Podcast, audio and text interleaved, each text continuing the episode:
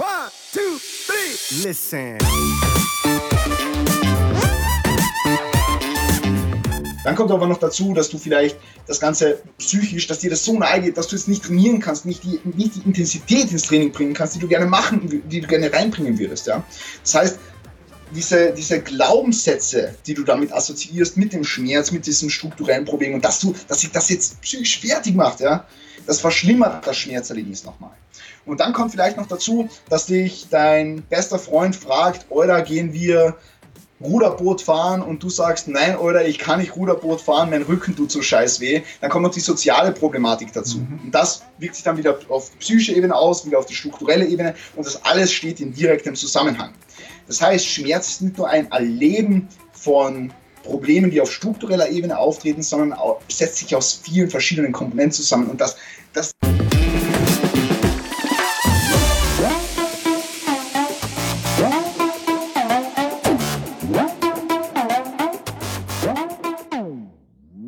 Moin aus Hamburg und willkommen zu The Art of Personal Training. Mein Name ist Arne Orte, der Host der Sendung. Heute wieder mit einem Gast. Entsprechend, wir haben den Christian Küß zu Hause. Ich hoffe, ich habe das richtig ausgesprochen. Die meisten werden ihn kennen unter, na, überhaupt nicht, äh, nein, nein, nein, nein. Unter Chris Therapy habe ich ihn sozusagen bei Instagram kennengelernt. Ähm, jetzt habe ich es natürlich voll versaut mit dem Namen, aber das die Sprachbarriere werden wir sowieso gleich, gleich klären. Ähm, ja, der Chris ist äh, Online-Personal Trainer, Physiotherapeut in Ausbildung und seit einigen Monaten auch ein waschechter Bodybuilder, möchte ich fast sagen. Ähm, richtig waschechter Bodybuilder. Ähm, das ist eigentlich so das Erste, so wie ich ihn introducen möchte. Ähm, Chris, ein warmes Willkommen. Cool, dass du in der Sendung am Start bist und äh, sag den Leuten, wie man deinen Namen ausspricht und was du zu ergänzen hast. Ja, also ähm, zunächst mal vielen herzlichen Dank, dass ich da sein darf. Ein Guts Dere an alle deine Zuhörer. Ja, es freut mich irrsinnig, hier sein zu dürfen und ja, mit dir ein wenig zu quatschen. Es freut mich auch, dich kennenlernen zu dürfen mal. Ähm, mein Name ist Christian Kues. also, okay. Man, man, spricht zu Kues aus, aber, aber es kann schon mal passieren. Ich bin in der, in der Schule damals sehr oft mit Küs angesprochen mhm. worden, also überhaupt kein Problem. Ich bin das gewohnt. Ähm, für alle, die es noch interessiert, mein zweiter Vorname ist Maria, dann habt ihr noch mehr zu lachen. Aber das ist ein ganz anderes Thema. Ähm, ja, du hast eigentlich schon richtig cool angesprochen und hast mich super eingeleitet. Also so hätte ich mich selbst nie einleiten können. Vor allem das mit dem waschechten Bodybuilder, das stelle ich jetzt nochmal ein bisschen in Frage, aber äh, sagen wir mal, Ambitionen sind da. Ähm, ja, ich bin Physiotherapeut in Ausbildung, studiere an der FH in Klagenfurt. Also ich komme aus dem sonnigen Süden Österreichs. Kärnten, Klagenfurt, um genau zu sein eben. Und ja, studiere eben Physiotherapie seit drei Jahren und bin Online-Personal Trainer seit, seit rund einem Jahr, wo ich zunächst aber hauptsächlich ähm, Kunden betreut habe, die mit diversen Niggles und Aches zu mir gekommen sind und mich gefragt, weil, weil ich eben auf Instagram bekannt wurde durch eben meine täglichen Mobility Fancy Stuff Videos, ja von, von, von dem ich jetzt eh wieder ein wenig mehr Abstand gewinne, aber das ist ein ganz anderes Thema, auf das werden wir jetzt sicher im Laufe des Podcasts noch eingehen. Aber im Grunde genommen war es das zu mir. Ich bin seit, sagen wir, Februar, als ich einen Monat in Wien in das Gym verbracht habe, wirklich brutal auf dem Bodybuilding-Trip. Haben mir dann auch einen Coach an die Seite geholt, der eben in diesen breiten Graden in diesem, in diesem Segment sehr etabliert ist, sage ich jetzt mal. Und ja, habe seitdem ein bisschen Progress gemacht und deswegen ist der gute Arne auf mich aufmerksam geworden und das freut mich natürlich. Und ich bin sehr froh über alles, was passiert ist die letzten Monate. Und ich bin froh, wie gesagt, hier zu sein. Ich habe es ja schon mal so ein bisschen offline schon mal gesagt, man hat halt diesen, den, den, den, diese Entwicklung bei dir in den letzten Wochen und Monaten halt, wenn man dich auf Instagram verfolgt, halt enorm mitnehmen können. Ähm, da ist enorm viel passiert, nicht nur körperlich, sondern halt auch ähm, vielleicht auch vom Mindset. Wie gesagt, da werden wir später nochmal ähm, drauf zu sprechen kommen einfach eine positive Entwicklung und ähm, diesen, diesen Flow und dieses ganze Feeling, das wollte ich halt gerne mal auch in einem Podcast festhalten. Ich denke, da können viele von profitieren, ähm, weil einfach so eine Entwicklung, wenn man die einfach mal repräsentiert oder zeigt, dass, da können viele dann so ein bisschen sich vielleicht ähm, dran orientieren oder sagen, ja, Mensch, geht mir ähnlich oder ja, habe ich ähnliche Erfahrungen gemacht und das, das äh, ist halt immer cool und das macht den Leuten Spaß, wenn sie sowas hören. Ähm, die, die erste essentielle Frage, um die Sprachbarrieren zu klären. Was ist dieses Dere? Ganz wichtig, weil damit die, ja, ja, damit die Zuhörer auch wissen, worum geht's. Also im Grunde genommen ist es nichts anderes als, sagen wir mal, eine Art Begrüßung. Ja, kommt aus Wien. Das hat übrigens nicht ich und der Manu, ähm, wie wir zu sagen pflegen, geschaffen, sondern das hat vielmehr der Andy und der Alex Bürzl, die haben das in die, ins Leben gerufen, ihr kennt es sicher auch mhm. aus, dem, aus dem Dust Gym halt. Ähm, also Intelligence Strength ist eigentlich der, der Urheber dieses Wortes, mhm. sage ich jetzt mal so. Ähm, wird aber in ganz Österreich hier und da mal verwendet, aber wir haben es eigentlich von Andy und Alex übernommen. Und es ist nichts anderes als die Kurzform von habe die Ehre. Ja, so damit es alle jetzt verstehen, wenn du, wenn du das zwischendurch mal raushaust oder irgendwas, dann ist das, ist das schon mal geklärt. Ähm, ja, also sehr, sehr cool. Wir haben ja so ein paar Themen, die wir besprechen wollen, auch ganz unterschiedliche Themen. Du hast ja auch ein bisschen eben schon erzählt, dass du in der Vergangenheit sehr, sehr viel auf Instagram mit dem Thema Mobility, Flexibilität etc., mit Videos da sehr auf mich aufmerksam gemacht hast.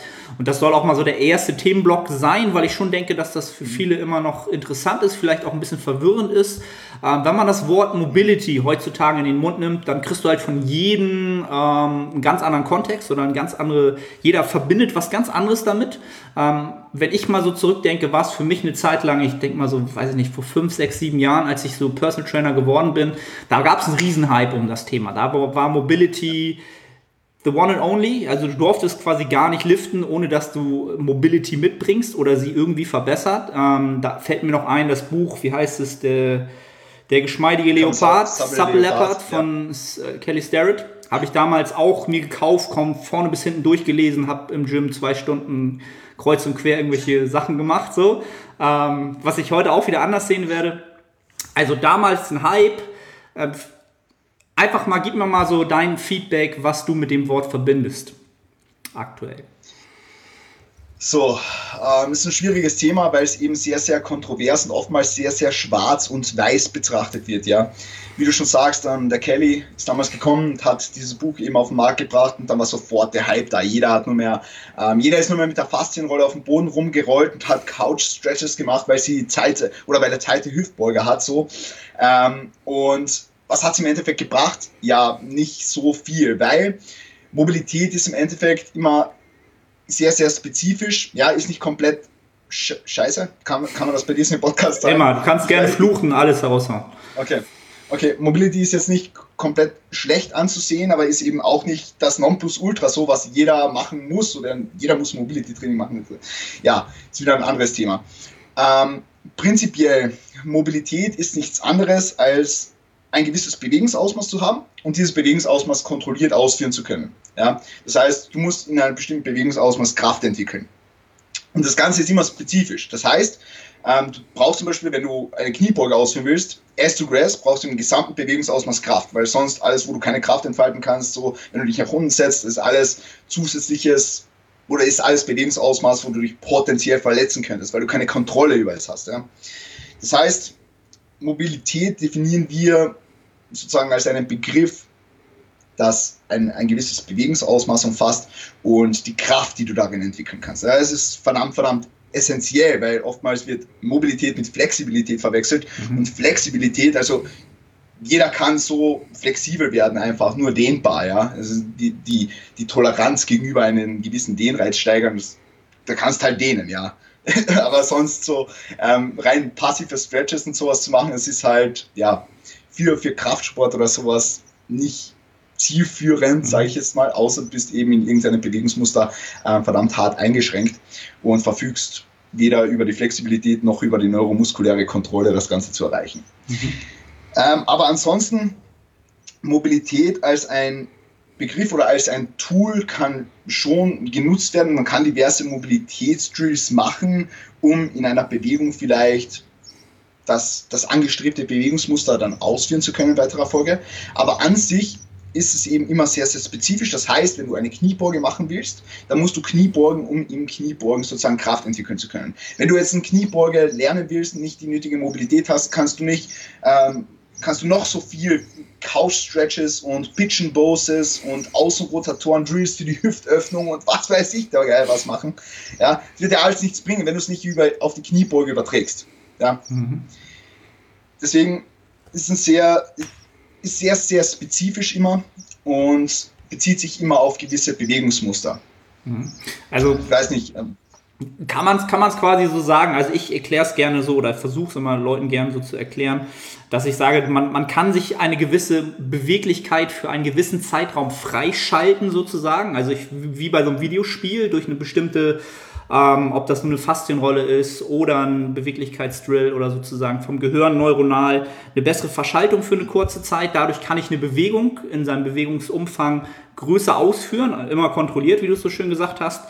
Ähm, das ist aber unter Umständen nichts, was ich danach behalte, sondern es ist etwas, was dann ja, von, der, von der Beweglichkeit halt wieder weggeht, sozusagen. Ne? Also da kann man es natürlich auch übertreiben, aber hast du mal so ein Beispiel, wo man sagen könnte, dass das wäre sowas, wo, wo man sowas machen könnte? Naja, im, im, im Grunde genommen ist das, was du es angesprochen hast, schon, schon eine, eine gute Darstellung eben von, von, vom Einsatz von Mobility Drills. Ja? Also kannst zum Beispiel schon, wenn du, sagen wir, du bist bei deinen Kniebogen der Sprunggelenksbeweglichkeit eingeschränkt, weil deine, weil deine Waden oder weil deine Wadenmuskulatur sich tight anfühlt mhm. und sie deswegen nicht zulässt, quasi, dass dein Knie weit über deine Fußspitze drüber travelt, ja. Dann kannst du zum Beispiel schon deine, deine, deine Waden foam rollen, nur wenn du danach nicht in eine Kniebeuge gehst, dann wirst du das Bewegungsausmaß niemals nutzen können, wirst es niemals erhalten können, ja. Das heißt, es hat keinen Sinn, einfach nur an trainingsfreien Tagen so irgendwie 30 Sekunden oder, oder vielleicht ein paar Minuten sogar auf der Foam Roll rumzurollen, in der, in der Hoffnung, dass über die nächsten Tage du deine Kniebeuge besser ausführen kannst. Ja?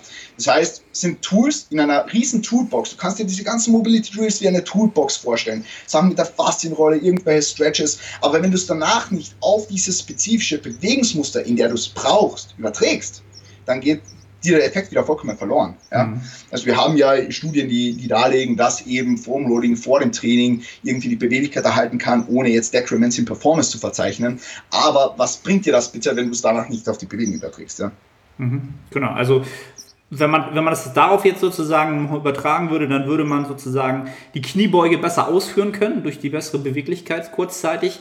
Aber die Ladung der Kniebeuge, die man dann am Ende auch ausführt, also die, das, die wirkliche Ladung, die man dann für seine entsprechende, ähm, ja, was, was man nur vorhat zu trainieren, halt sein, keine Ahnung, 3x8 oder was auch immer, die fordert dann neuronal auch diese Bereiche der Muskulatur unter Umständen und äh, Bereiche halt, die dann auch wirklich gebraucht werden und dann vielleicht auch neuronal so verschaltet werden, dass, man, dass der Körper sagt, ey, das muss ich mir merken, da muss ich jetzt öfter rein, da muss ich, ja, also das Mobility-Training an sich ist eigentlich am Ende dann wirklich ähm, ja, die Bewegung, die man dann ausführt. Ähm, genau so kann man das so ein bisschen so wiedergeben? Genau so ist das. Genau, ge genau so ist es und Mobility Training als den Begriff, den du jetzt beschreibst, ist im Grunde schon einfache Gelenkskreise oder sowas auszuführen. Ja? Wenn du, wenn du jetzt zum Beispiel hergehst und einfach nur versuchst, mal deine Schulter übers volle Bewegungsausmaß zu kreisen, das kommt aus dem FRC-Konzept, das heißt ähm, ähm, kontrollierte Gelenksrotationen sozusagen, ja. Ähm, und das macht im Grunde auch nichts anderes, als deine Schulter über das gesamte Bewegungsausmaß, die jetzt zur Verfügung steht, zu bewegen unter dem Aufwand einer Kraft, also gegen die Schwerkraft halt. Ja. Mhm. Und das führt im Grunde schon dazu, dass du deine Beweglichkeit im Schultergelenk zum Beispiel erhalten kannst. Das heißt, wenn du jetzt irgendeinen, kann es sein, dass du einen Kunden hast, der sagt, nein, eigentlich will ich gar kein Krafttraining machen, eigentlich will ich nur mich im Alter noch fit fühlen, also ich will mich beweglich fühlen, kehrt Krafttraining dazu, wir wissen das, aber jetzt einfach nur, wenn er sagt, er will nur beweglich bleiben, ja, er will nur beweglich bleiben, dann reicht es, wenn er täglich seine Gelenkskreise macht, sozusagen. also jetzt mal auf das, auf das, auf das allerletzte Wesentliche runtergebrochen so. Okay. Also vielleicht, genau, es ist dann einfach wahrscheinlich so, dass das, oder auf das Simpelste runtergebrochen, der Körper adaptiert halt das, was er ständig machen muss, ne, was ihm abgefordert wird. Völlig klar, dass er das am Ende halt macht. Ähm, genau, also sagen wir es mal so, es gab mal einen Hype, der war vielleicht nicht wirklich so gerechtfertigt, muss man wahrscheinlich jetzt im Nachgang sagen, mit dem, was wir jetzt aktuell an, an, an Daten haben und an Wissen haben. Ähm, für einige ist es sicherlich sehr, sehr hilfreich. Ähm, also ich kann so aus meiner Karriere daraus sprechen, dass ich äh, durch diesen ganzen Mobility Drill halt für mich rausgefunden habe, ich habe halt extrem lange ähm, Oberschenkelknochen, extrem lange Arme, also die ganzen Gliedmaßen und habe halt dadurch erst rausgefunden, dass ich mein Leben lang auch äh, Kniebeugen machen kann, Low Bar, High Bar, Hybrid, was auch immer. Ähm, fürs Bodybuilding wird mir das nichts bringen. Es wird mir einfach nichts bringen und ähm, ich habe halt wirklich alles durch. Ich habe meine ähm, ja, wie gesagt, äh, Dorsiflexion des Grauens, alles gemacht halt ähm, und es hat mir halt nichts geholfen. Ähm, das, das hat mir das halt gezeigt, so, und dann habe ich halt rausgekriegt, was mir halt wirklich hilft, wo ich halt, ähm, sagen wir mal so, isoliert Muskulatur auftrainieren kann. Denn der Gros der Zuhörer hier sind halt alle hypertrophie-affin ähm, und da sollte man halt auch wie ein Bodybuilder trainieren dürfen, wenn man dadurch halt im Alltag keine ähm, Einbußen hat, durch ja, vielleicht etwas weniger Beweglichkeit, weil man halt doch im Gro vielleicht ein bisschen isolierter trainiert. Ähm, wie würdest wie, was, was wäre so deine Meinung dazu? Sehr, sehr viel Isolationstraining, Durchmischung etc. Was ist so deine Meinung, wenn es jetzt rein um Bodybuilding gehen würde? Wenn es rein um Bodybuilding geht, ja, zurzeit ähm, fahre ich relativ, also in meinem eigenen Training natürlich mit relativ vielen Isolationsübungen, einfach weil du dadurch ähm, viel, viel leichter Volumen akkumulieren kannst, dann auch in weiterer Folge, dass, dass sich jetzt weniger Systemic aus dem Leben schießt, ähm, weil ich ja meine, also weil ich ja AJ's Approach derzeit fahre und demnach die relative Intensität to the moon ist, ja, also wirklich to the moon. Und wenn ich fünf Sätze ähm, an der Safety Bar machen würde, also Kniebeuge, dann würde ich mich komplett für das restliche Training, also komplett aus dem Leben schießen. Also ähm, haben wir bei den Grundübungen relativ wenig Sätze, also haben eigentlich einen Top-Set Back-Off-Approach mit zwei Sätzen und den Rest decke ich dann mit Isolationsübungen. Und je nachdem, welche, welche Trainingsstrategie ich bei meinen Kunden anwende, äh, also das kommt halt immer darauf an, was es für ein Typ ist jetzt. Ja? Mhm. Bei manchen eignet sich besser eben eine, eine volumenakkumulierende Strategie zu fahren, wie sie eben zum Beispiel jetzt auch dein Coach macht, also Steve Hall, mhm. ähm, diese Geschichten. Ähm, einfach, wo du ähm, die, die, die Gesamtvolumensteigerung auch über Satzsteigerung anstrebst, wo eben die, die, die relative Intensität auch innerhalb des Zyklus ansteigt aber eben manche Kunden von mir, die, wirklich hart trainieren und hart trainieren wollen, ähm, die können einfach nicht so viele Sätze bei Grundübungen machen und da sind natürlich dann Isolationsübungen auch mehr mit drin, ja. Ähm, aber war das jetzt eigentlich die ursprüngliche Frage? Also was, was jetzt Isolations- und Grundübungen angeht, mhm. generell die Verteilung. So eine kleine Empfehlung, was du sagst, okay, das ist halt, das würdest du so empfehlen, wenn man jetzt grundsätzlich daran geht. Ja, also prinzipiell, prinzipiell sind Grundübungen halt, halt schon produktiv, weil du möglichst viele, möglichst viele Muskelgruppen eben ähm, zur gleichen Zeit ansprichst. Aber du kannst halt nicht ewig viel ähm, Workload mit Grundübungen bewältigen, je nachdem, wie intensiv du sie eben ausführst. Ja? Also ich könnte jetzt zum Beispiel ähm, keine fünf Sätze RDLs machen, weil dann bin ich tot. Ja? Dann bin ich wirklich tot, wenn ich die mit der Intensität mache, mit der ich sie gerade machen würde. Das heißt, hier bietet es sich dann an, das restliche äh, Wochenvolumen für, für die Glutes und für den Beinbeuger über Leg-Varianten beziehungsweise eventuell am Leg Day dann Hip Thrusts anzuhäufen und eben Beugevarianten, ja, für die Hüftstreckung jetzt. Mhm. Ähm, also irgendwo also Grundübungen sind definitiv ein, ein super Tool, das in keinem einzigen Trainingsplan fehlen sollte. Ja? Also es muss jetzt keine Kniebeuge sein, sondern einfach ähm, Compound Exercises, von mir aus eine Leg Press, ja? Ähm, wenn, wenn du deinen Quads trainieren willst, ist komplett egal. Ähm, aber einfach Übungen, die mehrere Gelenke und somit auch mehrere Muskelgruppen zugleich beanspruchen. Mhm. Nur eben, wie schon gesagt, du kannst nicht ewig viel darüber Decking, sondern eben musst dann ab einem bestimmten Punkt Isolationsübungen einbauen. solltest das natürlich auch im Bodybuilding tun. Du solltest das tun. Weil zum Beispiel eine, eine Contraction für die Quads hast du eine, in einer Leg Extension, die du sonst nie hast. Du kannst, du kannst noch so viel Leg Pressen und Kniebeugen machen. Du hast in einer Leg Extension eine andere Contraction der Quads als in anderen Movements. Mhm. Allein schon wegen dem Hüftwinkel.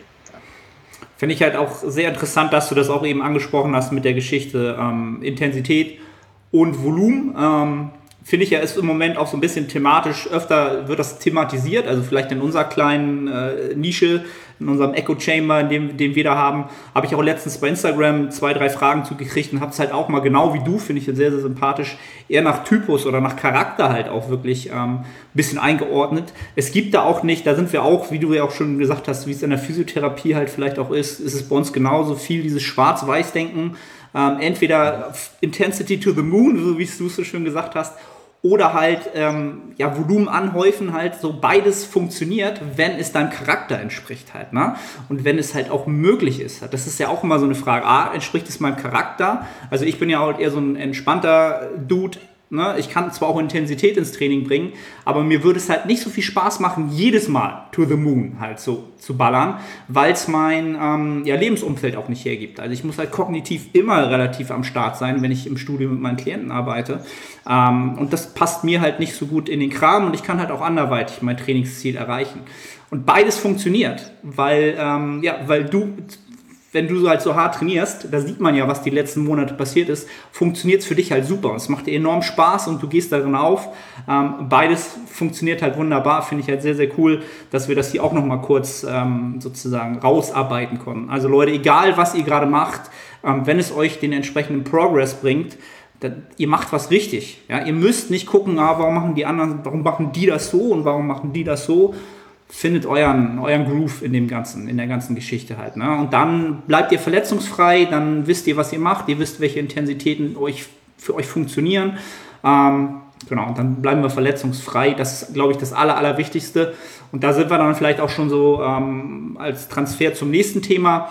Ähm, wenn man sich jetzt doch verletzt oder man irgendwie Niggles and Pains hast, wie du es am Anfang so schön gesagt hast, mhm. ähm, gib den Leuten doch vielleicht mal so einen kleinen, erstmal so einen kleinen, ja, so einen kleinen Intro in das Thema, was passiert, wenn Schmerzen auftreten. Ähm, also ich glaube, ich weiß mittlerweile, man kann es noch gar nicht wirklich genau sagen, was Schmerz ist, ähm, aber wie es in der Physiotherapie gedeutet wird sozusagen. Ah, ja, Schmerz ist ein riesig komplexes Thema. Mhm. Oder Schmerzen, Schmerzen, das ist also wir sind uns, glaube ich, alle einig, dass der Schmerz produziert wird von unserem Gehirn. Ja? Da sind wir uns mal, mal so einig. Ja? Also unser Gehirn gibt eben diesen Schmerz-Output sozusagen. Ja, sagen wir so. Aber, aber Schmerz alleine ja, setzt sich nicht immer aus strukturellen Problematiken alleine zusammen. Ja? Schmerz ist immer ein, ein Multikomponentenergebnis, sagen wir es mal so. Das heißt, wir arbeiten nach dem biopsychosozialen Modell. Das heißt, wenn du Schmerzen hast, ja, dann tragen da einerseits biologische Faktoren dazu bei, also strukturelle Problematiken, die sich eben auftun, vielleicht, keine Ahnung, hattest du mal einen Bandscheibenvorfall oder sowas und du hast wirklich irgendwas, dein, deine Nervenleitfähigkeit ist wirklich ist eventuell wirklich eingeschränkt. Du hast deswegen Schmerzen. Ja? Dann kommt aber noch dazu, dass du vielleicht das Ganze psychisch, dass dir das so nahe geht, dass du es nicht trainieren kannst, nicht die, nicht die Intensität ins Training bringen kannst, die du gerne machen, die du gerne reinbringen würdest. Ja? Das heißt, diese, diese Glaubenssätze, die du damit assoziierst, mit dem Schmerz, mit diesem strukturellen Problem und dass du, dass sich das jetzt psychisch fertig macht, ja, das verschlimmert das Schmerzerlebnis nochmal. Und dann kommt vielleicht noch dazu, dass dich dein bester Freund fragt, oder gehen wir Ruderboot fahren und du sagst, nein, oder ich kann nicht Ruderboot fahren, mein Rücken tut so scheiß weh, dann kommt noch die soziale Problematik dazu. Mhm. Und das wirkt sich dann wieder auf psychische Ebene aus, wieder auf die strukturelle Ebene und das alles steht in direktem Zusammenhang. Das heißt, Schmerz ist nicht nur ein Erleben von Problemen, die auf struktureller Ebene auftreten, sondern setzt sich aus vielen verschiedenen Komponenten zusammen. Und das, das das, was ich jetzt aufgezählt habe, das sind die minimalen drei Komponenten. Da spielen so viele Faktoren mit rein. Da spielt ähm, Stress eben mit rein. Du kannst dir das Ganze wie ein Fass vorstellen, wo du Dinge reinfühlst, reinfühlst und irgendwann läuft, läuft der Scheiß halt über und dann, dann, dann, dann verstärkt sich alles, ja. Und ist ganz, ganz wichtig, dass man versteht, dass solche Dinge wie, wie Schlaf oder eben die, die anderen Belastungen, die auf uns von außen einwirken, diese ganzen extrinsischen Faktoren, dass die schmerzverstärkend oder schmerzabschwächend wirken können. Und dass das alles unser Erleben dieses, dieses, dieses Schmerzgefühls beeinflusst. Ja. Deswegen ähm, manchmal, und das, das, das wirst du vielleicht auch schon mal gehabt haben, dass du du machst irgendeine falsche Bewegung. Du machst irgendeine falsche Bewegung und auf einmal fühlt es sich so an, als ja, ich hatte das letztens, da, da fühlt es sich so an, da habe ich, hab ich ähm, die Safety Bar im Rack abgelegt und auf einmal hat es sich so angefühlt, als hätte sich eine Rippe quer durch meine Lunge gebohrt. Und ich habe keine Luft bekommen, ich habe einfach so, so, einen richtigen, so einen richtigen Stich habe ich gespürt in meiner Brust. Ich habe gedacht, ich, ich falle jetzt um so. Und es war aber im Endeffekt eigentlich nichts Strukturelles. Es war so ein, so ein, so ein One-Time-Erlebnis, einfach so Schmerz. Es, unser Körper, es ist ganz normal für unseren Körper, dass er manchmal Schmerzen hat. Ja, mhm. ist ganz normal. Also jeden, der da draußen, der, der das jetzt hört und mal Schmerzen hat, der soll nicht gleich auf, ausflippen. Ja, es soll nicht gleich ausflippen, sondern einfach mal calm down, komm einfach auch psychisch mal runter, mach dich jetzt nicht fertig. Es, es ist völlig normal, dass dein Körper mal Schmerzen hat. Ja. Mhm. Ähm, und das war dann auch zwei Tage danach wieder weg. Also eben so ein, so ein selbstlimitierendes Problem. Ja? Und das heißt, unser Körper sendet einfach mal so einen Schmerzreiz aus, der aber im Endeffekt nicht mit einer, also ich habe nicht wirklich so eine Lung Lungenembolie oder sowas gehabt und einen Pneumothorax. es ist wieder, ähm, nee.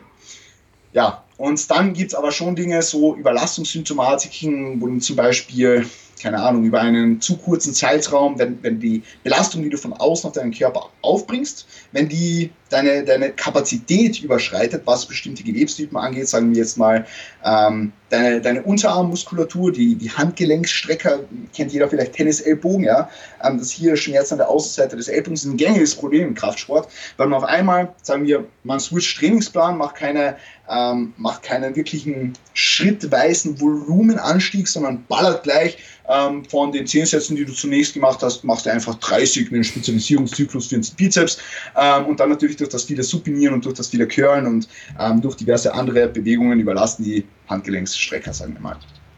Und das ist natürlich schon ähm, ein strukturelles Problem, das auftritt, das aber wiederum von den anderen beiden Ebenen auch beeinflusst wird. Und da muss man natürlich dann einerseits auf den anderen beiden Ebenen ansetzen, eben psychisch ein wenig runterkommen, calm down und, und lass deinen Körper mal zur Ruhe kommen und an sich auch das strukturelle Problem, das wir beheben müssen. Das heißt, wir brauchen einerseits mal eine kürzer treten Phase, das heißt, dass du ein wenig, wenig ähm, ja, dass du ein paar Schritte kürzer trittst und mal das Gewebe zur Ruhe kommen lässt und dann schrittweisen Belastungsausbau. Und da ist dann das Problem, was die meisten Trainierenden heutzutage haben, weil sie machen Pause, da, wir, wir gehen zum Arzt, wir gehen zum Arzt, ja, der Arzt sagt uns, Alter, hey, du darfst keine Curls mehr machen, du darfst keinen Sport mehr machen. Schone dich. Sportkarenz, ja.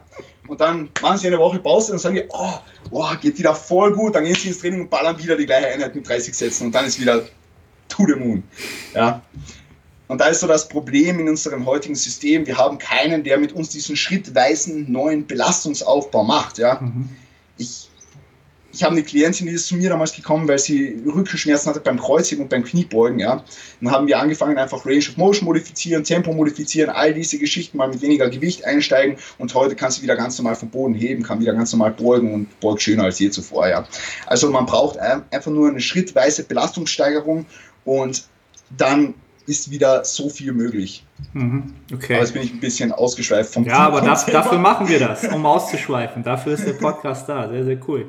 Ähm, ja, also finde find ich gut, dass du das so ein bisschen ähm, geoutlined hast, dass oftmals vielleicht ähm, auch so ein bisschen zu viel, ähm, ja, Volumen auf die Systeme halt draufkommt, ähm, was entsprechend gar nicht äh, gedeckt werden kann von, von dem, was regeneriert oder überhaupt erstmal ähm, ja auch dann möglich ist an Regeneration und dann entsprechend so eine Problematik halt auftreten. Ähm, und das Schmerz halt auch, wenn er temporär kurz mal auftritt und nicht dauer, dauer, dauerhaft sein kann, auch durchaus mal passieren kann, man nicht gleich durchdrehen muss. Ähm, ja, ist jetzt nichts, nichts weiter Schlimmes.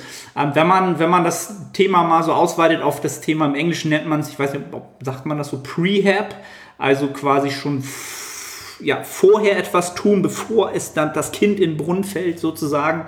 Ähm, was würde da für dich so drunter fallen? Also sicherlich Schlaf und so eine Geschichten. Ähm, was fällt dir zu dem Thema so ein? Mhm, das ist eine gut, gute Frage. Ist ein, ist ein guter Term, ist aber im Endeffekt so eine Art Marketing-Aussage, so ein Marketing-Term, mhm. ja. Prehab, also ähm, Pre-Rehabilitation, also quasi die Rehabilitation bevor es eigentlich passiert. Und sowas gibt es im Endeffekt nicht. So, jetzt müssen wir uns fragen, was können wir tun, um Verletzungen, äh, Verletzungen kann man nicht vermeiden, also so viel geht schon mal voraus, ja. So viel geht schon mal voraus. Man kann aber das Risiko, das man hat für eine bestimmte Verletzung, dass sie auftritt, das kann man verringern, ja. Mhm. Also, so viel dazu, man kann Verletzungen nicht vermeiden, man kann nur das, the, the risk of injury kann man verringern, ja. Mhm. Und jetzt muss man sich halt fragen, was kann man machen, damit dieses Verletzungsrisiko gemindert werden kann. Ja? Im Prinzip ist nichts anderes, Prehab bedeutet nichts anderes als die Vorbereitung von, sagen wir mal, einem Athleten auf gewisse Anforderungen. Das bedarf ähm, Load Management, das bedarf Volume Management, das bedarf Fatigue Management. Ja? Also manage deine, die, die, die Arbeit, die du in, im Rahmen deiner sportlichen Tätigkeit verrichtest manage die Last, die du von außen auf deinen Körper aufbringst und manage deine Erschöpfung. Ja? Und da fällt jetzt zum Beispiel eh sowas rein, wie du gesagt hast, Schlafen, unheimlich großes Thema, das von so vielen Leuten heutzutage noch unterschätzt wird und nicht priorisiert wird. Ja? Ähm, und du musst halt wenn du mit Leuten arbeitest und das, das, das weißt du genauso und du machst es auch so, ja, du musst die Anforderungen deiner Athleten kennen, ja. Ist im Bodybuilding ganz einfach, weil die Leute machen Bodybuilding, aber es sieht schon ganz anders aus, wenn du zum Beispiel einen Tennisspieler hast oder einen Fußballspieler oder jemanden, der Stop-and-Go äh, Stop-and-Go-Belastung braucht oder sowas, ja. Also du musst die Anforderungen deiner Athleten kennen und musst sie dementsprechend dann trainieren. Das heißt, im Sinne von einem Bodybuilder oder sagen wir, machen wir noch fancier, machen wir einen Gewichtheber, ja.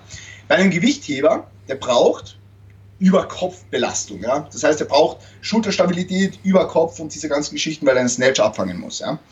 Wenn ein Athlet das braucht, dann musst du die Überkopfposition trainieren. Wer hätte das gedacht? Und das wäre schon so ein Ding, das unter Prehab fällt, ja. Mhm.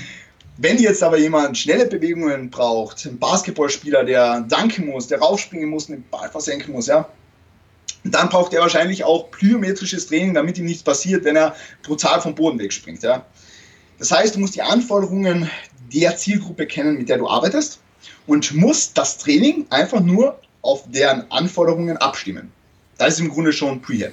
Weil ich habe es vorhin schon mal angesprochen, wir haben immer ein Verhältnis zwischen der Load, die du etablierst im Training oder die du auf einen Körper, auf ein Individuum aufbringst. Und dann haben wir die Kapazität, ja, die ein, das ist sozusagen den Workload, der toleriert wird, ja, Low Tolerance, kannst du es nennen, wie du willst, ja. Aber im Grunde genommen, wenn jetzt diese Last, die du von außen aufbringst, für eine zu lange Zeit die Kapazität überschreitet, dann hast du ein Problem. Ja? Und deswegen machen wir Prehab, dass wir die Kapazität erhöhen, damit wir über einen längeren Zeitraum auch mehr Belastung auf unseren Körper aufbringen können. Ja? Das ist unheimlich wichtig, weil wenn wir nie ähm, trainieren würden, also nie Prehab machen würden, fancy gesagt, ja, dann wäre die Kapazität immer low und wir hätten keine Möglichkeit, uns im Training zu steigern auch und keine Möglichkeit, mehr Belastung auf unseren Körper zu bringen und würden uns wahrscheinlich dann auch irgendwann ähm, irgendwie verletzen oder niemals besser werden. Ja? Sehr cool. Also da ist ganz, ganz wichtig. Ja. Super. Super Und zusammengefasst. Um, ja, ergänz ruhig, ja. Ja, na, nur noch ganz kurz, um das zu vermeiden, ist es eben wichtig, dass man die, die akute Belastung kennt und, und die chronische Belastung kennt, die man, ähm, die einem Athleten widerfährt. Das vielleicht hast du schon mal von der, von der Acute Chronic Workload Ratio gehört auch. Ähm, das heißt nichts anderes als, ja, im Grunde genommen, du hast eine akute Belastung, zum Beispiel jetzt im Training einen gewissen Workload am Volumen, ja. Und mhm. du hast über, die Kron also über einen längeren Zeitraum eine längere Belastung. Wenn du jetzt innerhalb von ein paar Trainings die Belastung überschreitest, und zwar in einem großen Ausmaß, die du über eine lange Zeit gemacht hast, das ist mein Beispiel jetzt zum Beispiel, mein Beispiel zum Beispiel, was ich vorher gebracht habe mit den 30 Sätzen Spezialisierungszyklus mhm. Bizeps auf einmal, bam, und hier ist er. Ähm, ist halt akuter Workload to the moon, wieder mal. Und der chronische Workload, den du vorher gemacht hast, ist, der, der remained halt steady, der remained vielleicht bei, keine Ahnung, 10 Sätzen oder sowas. Und dann hast eben Überlastungssymptomatiken, die mhm. sich daraus entwickeln, weil mit diesem hohen akuten Workload über eine zu lange Zeit gefahren bist, Load überschreitet Capacity und so weiter. Und deswegen ist halt sowas wichtig, was du wahrscheinlich auch machst, dass man einfach Session RPEs trackt, dass man einfach schaut, okay, wie verhält sich die Belastung im gesamten Mesozyklus über einen längeren Zeitraum, damit man eben Vergleichswerte hat und eben die Belastung dann dementsprechend managen kann. Also kurz gesagt, zusammenfassend gesagt, du musst die Anforderungen kennen, du musst dich auf diese Anforderungen vorbereiten, du musst den Stress und die Belastung, die auf deinen Körper wirkt, managen. Du musst dich von diesem Stress und von dieser Belastung erholen und dann reduzierst du quasi das Risiko für Verletzungen. Sehr gut, sehr geil. Sehr, sehr, sehr ausführlich und auch sehr verständlich erklärt, ähm, was man, eben wenn man diese Begrifflichkeit überhaupt nutzen will, Prehab. Am Ende des Tages hast du es ja wunderbar erklärt, ähm, ja, kannst du halt nicht dauerhaft, dauerhaft außerhalb deiner Kapazitäten dich aufhalten.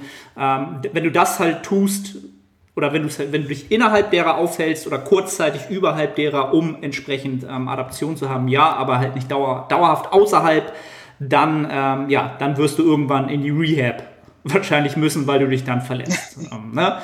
da, das wäre dann sozusagen das, das nächste Thema, ähm, wo ich nur einmal so, so ein bisschen so deine Meinung gerne haben will. Wenn wir uns jetzt verletzen, ähm, und der Verletzung meine ich halt, wir können halt ähm, längere Zeit bestimmte Bewegungsmuster nicht ausführen, etc.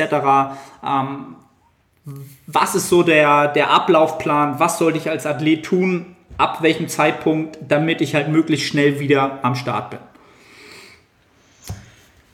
Ähm, also prinzipiell, sehr gute Frage, Arne. Vielen Dank. ähm, prinzipiell haben wir im Bodybuilding einen Luxus. Ja, und zwar sind wir nicht an bestimmte Bewegungsmuster gebunden. Ja, also so viel, so viel schon mal vorausgesagt, also man kann immer trainieren. Ja. Keine Bewegung ist keine Lösung. Das, das sage ich jetzt schon mal von Anfang an. Ja. Mhm. Aber es gibt natürlich bestimmte Zeiten, zum Beispiel nehmen wir das Beispiel von einem akuten Bandscheibenvorfall. Ja, du bist ähm, unter der Stange beim Kniebeugen zusammengebrochen, weil du so einen Stich in deinen Rücken bekommen hast und hast jetzt einen Hinkmechanismus und kannst nicht mehr gescheit gehen, weil du so Schmerzen hast. Dann gibt es natürlich da Phasen, da muss man die Belastung schon reduzieren. Also ich glaube kaum, dass du nach einem akuten Bandscheibenvorfall am nächsten Tag wieder Kreuzheben gehst. Ähm, was, was dann eben nötig ist, ist eben mal ein paar Schritte zurückzumachen. Das habe ich vorher auch schon mal gesagt, dass du, dass du einfach mal zurücktrittst, einfach mal dem Gewebe, das eventuell geschädigt ist, dir eine Pause gönnst. Ja? Dir eine Pause gönnst. Dass du dem Gewebe eine Pause gönnst. Dann, was auch wichtig ist, dass du dir vielleicht für die Phase, die danach kommt, jemanden an die Hand holst, eine objektive Meinung von außen auch, im Sinne zum Beispiel eines örtlichen Physiotherapeuten, der mit dir den, den ganzen Belastungsaufbau durchgeht, such dir bitte jemanden, der wirklich ähm, auch Ahnung vom Kraftsport hat, wenn du aus diesem Segment kommst.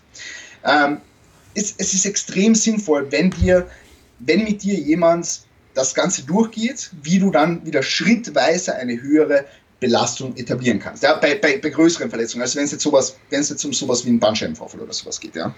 Das ist ganz, ganz wichtig, weil es eben ähm, mit dieser objektiven Meinung fällt es einen wesentlich einfacher. Aber wichtig ist eben, dass man eben zuerst mal einen Schritt zurück macht und dann wieder Schritte nach vorne geht. Natürlich, wir müssen wissen, wir haben unterschiedliche Gewebetypen in unserem Körper, die unterschiedliche Wundheilungsphasen haben. Ja? Wenn du dir einen Muskel reißt, dann hat das eine andere Wundheilung, als wenn du dir einen Nerv verletzt. das ist ein so blödes Beispiel, aber ähm, ist einfach, ja. Also je, je nach Gewebetypen haben wir unterschiedliche Wundheilungsphasen.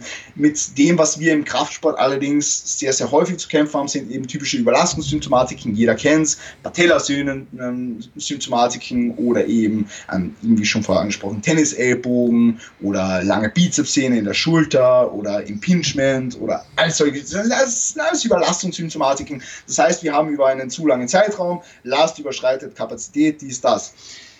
So, das heißt, wir müssen jetzt mal zum Beispiel, lange Bizepssehne ist gereizt, einfach mal einen Schritt zurück machen und die Belastungen meiden, die die Schmerzen in der langen Bizepssehne hervorrufen. Ja, das ist Punkt Nummer eins. So, das ist einfach Step back, lass, wenn, wenn das Ganze entzündet ist, haben wir meistens eine Entzündungsphase, die dauert ja zwischen drei und fünf Tagen, sagen wir mal so, äh, und einfach mal diese Entzündungsphase abklingen lassen. Und dann kannst du einen schrittweisen Belastungsaufbau starten. Das heißt, du gehst ins Gym und schaust einfach, okay, was waren die Behindertenbewegungen, die vorher Schmerzen gemacht haben. So, dann evaluierst mal. Ja? Und dann versuchst, diese Bewegungen ganz einfach zu modifizieren, dass sie keine Schmerzen mehr machen. Das heißt, das kannst du jetzt auf verschiedene Arten machen. Jetzt sagen wir mal, ähm, du hast Schmerzen bei, ja, du hast Rückenschmerzen beim Kreuzheben. Ja? Dann könntest du jetzt zum Beispiel hergehen und sagen, ah, das Kreuzheben tut nur in der untersten Position weh, dann schränkst du die Range of Motion ein, dann machst du Blockpulse. Ja? Ganze kombinierst vielleicht noch mit, mit eben Tempomodifikationen, wo du eben sagst, du hebst langsam vom Boden weg, damit du mehr Spannung brauchst. Du brauchst mehr, du hast eine höhere Time under Tension, was jetzt für Muskelaufbau äh, äh das jetzt mal außen vor oder so, aber du hast einfach mehr Zeit unter Belastung, musst dadurch auch noch weniger Gewicht nehmen, das heißt die, die, die, die absolute Last, die absolute Intensität, Intensität ein wenig reduzieren und hast so vielleicht schon eine Übung, eine irrsinnig leichte Übung, vielleicht ein Tempo Rack Bull mit 40 Kilo, ja, aber du hast eine Übung, von der du dich aus weiter steigern kannst. Und dann kannst du das Ganze eben steigern, kannst deinen Rücken wieder belastbarer machen, indem du schrittweise über zum Beispiel jetzt zwei Mesozyklen die Pinhöhe des Rackpulls wieder auf Kniehöhe reduzierst oder auf, auf mittleres Schienbein, ja, und ähm, vielleicht auch das Tempo wieder schrittweise reduzierst, die Last erhöhst und dann wären wir zum Beispiel schon bei einer RDL-Variation angekommen. Dann könntest du zum Beispiel in den dritten Mesozyklus dann auf einen RDL switchen. Ja? Kannst deinen Rücken mit diesem RDL wieder belastbarer machen und so die Toleranz des Gewebes im Hinblick auf diese Belastung des Kreuzhebens wieder verbessern. Ja? Das heißt, wir brauchen einen schrittweisen Belastungsaufbau, wenn wir verletzen. Das ist ganz, ganz, ganz, ganz wichtig. Und das ist eben das, was ich vorher schon gesagt habe. Das wird viel zu sehr ja, außen vor gelassen. Die, die, Leute berücksichtigen das nicht. Ja? Sie pausieren zwar, sie lassen das wenig runterkommen, aber gehen dann ins Gym und machen genau wieder das Gleiche. Ja? Mhm. Die Leute haben bei einer Kniebeuge Knieschmerzen, ähm, sagen, ah, jetzt habe ich Knieschmerzen, dann, dann holen sie sich Knee Sleeves vielleicht, ja, holen sich fette SPD Knee Sleeves. Ja, geil, ich nichts gegen Knee Sleeves, ich trainiere auch mit Knee Sleeves, ja. Aber dann sagen sie, ja, ich habe Knieschmerzen, ich brauche jetzt Knee Sleeves. Dann, dann pausieren sie und dann clashen sie sich die Knee Sleeves drauf, ja, und gehen wieder ins Training und machen genau die gleiche Load für genau die gleiche Satzanzahl wie die Satzanzahl und die Load, die zu den Schmerzen geführt hat. Und dass das dann auf lang oder kurz kein gutes, kein gutes Aus Outcome quasi. Äh, oder das gleiche Outcome halt, ne? Genau, genau. Das heißt, hier würde es zum Beispiel Sinn machen, vielleicht zuerst ein hüftdominanteres Bewegungsmuster zu wählen, dass die Knie ein wenig entlastet werden, unter Anführungszeichen, um dann wieder schrittweise die Belastung zu steigern. Weiß nicht, zuerst ein, zuerst ein Box-Squat oder vielleicht sogar mit einem Low-Bar-Squat anfangen, wenn du mit der Bewegung vertraut bist. Und dann eben die Bar-Position wieder, wieder erhöhen auf dem High-Bar und dann eben vielleicht noch eine Frontbeuge, um die Knie einfach noch ein wenig toleranter zu machen. Oder einfach bei der Beinpresse ein wenig den, den, den Stand verlängern, äh, den Stand nach oben hin verlängern. Oder ähm, ganz egal, Tempo, ja. Sind so viele Dinge, mit denen kann man herumspielen. Und wenn alles nichts bringt, wenn du sagst, jede Kniebeuge-Variation je, tut weh, wenn du Knieschmerzen hast, oder jede Kreuzhebe-Variation tut weh, wenn du Kreuzheben hast, dann mach sowas Simples wie ähm, ein Goblet-Squat oder ganz egal, such dir irgendeine verwandte Übung, ja. Such dir eine verwandte Übung, mach vielleicht so ein V-Squat-Machine oder sowas. Also ganz egal, möglichst glutdominante Bewegung. Aber wenn du, wenn, wenn du eines als Zuhörer und wenn du eines Arne aus dieser, aus dieser äh, Konversation mitnimmst, dann denkt dir, keine Bewegung ist keine Lösung. Also nicht einfach aufhören und dann wieder voll einsteigen, sondern einfach in Bewegung bleiben. Du kannst auch deinen ganzen Körper gleich wie sonst trainieren, so in den meisten Fällen. Ähm, und einfach für die Muskelgruppe ein wenig die Toleranz im Hinblick auf die Belastung langfristig wieder erhöhen. Denk langfristig, ja. Sehr gut. Sehr gut. Also sehr, sehr gut äh, veranschaulicht, ähm, wie so ein Prozess vonstatten gehen könnte, wie viele Möglichkeiten man hat.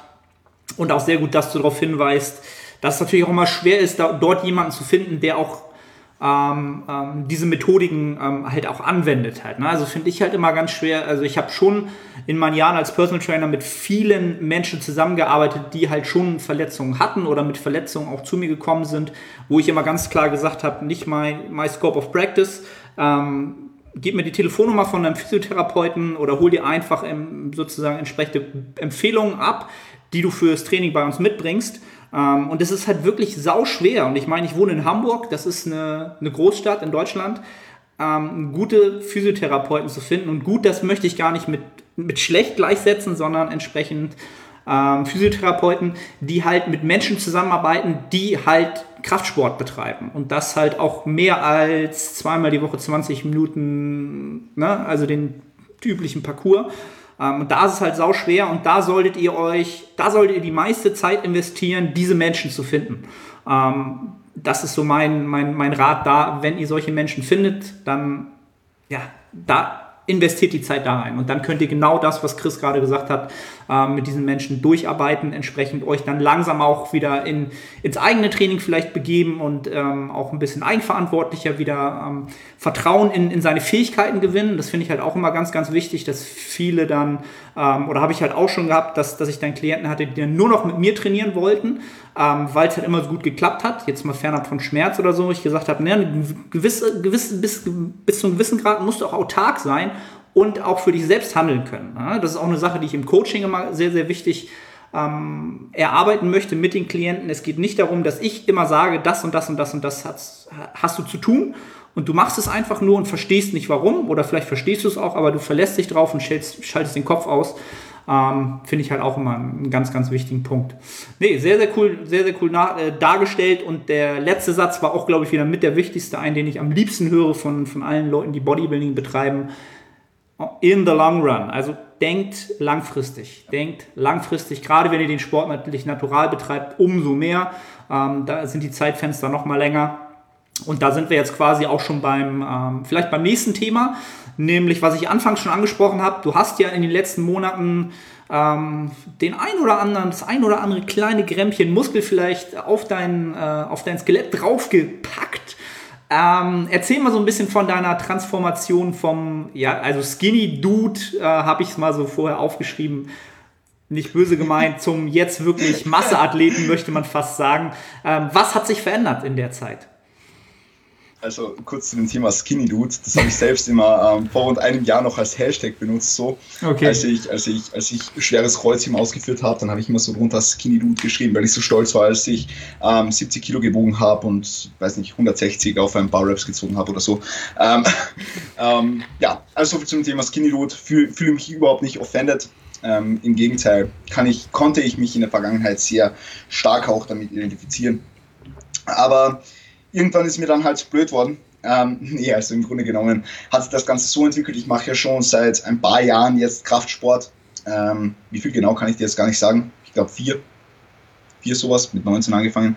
Aber ich habe eben immer wieder Verletzungen gehabt, was mich dann auch zu der Laufbahn als Physiotherapeut oder als jetzt baldiger Physiotherapeut gebracht hat.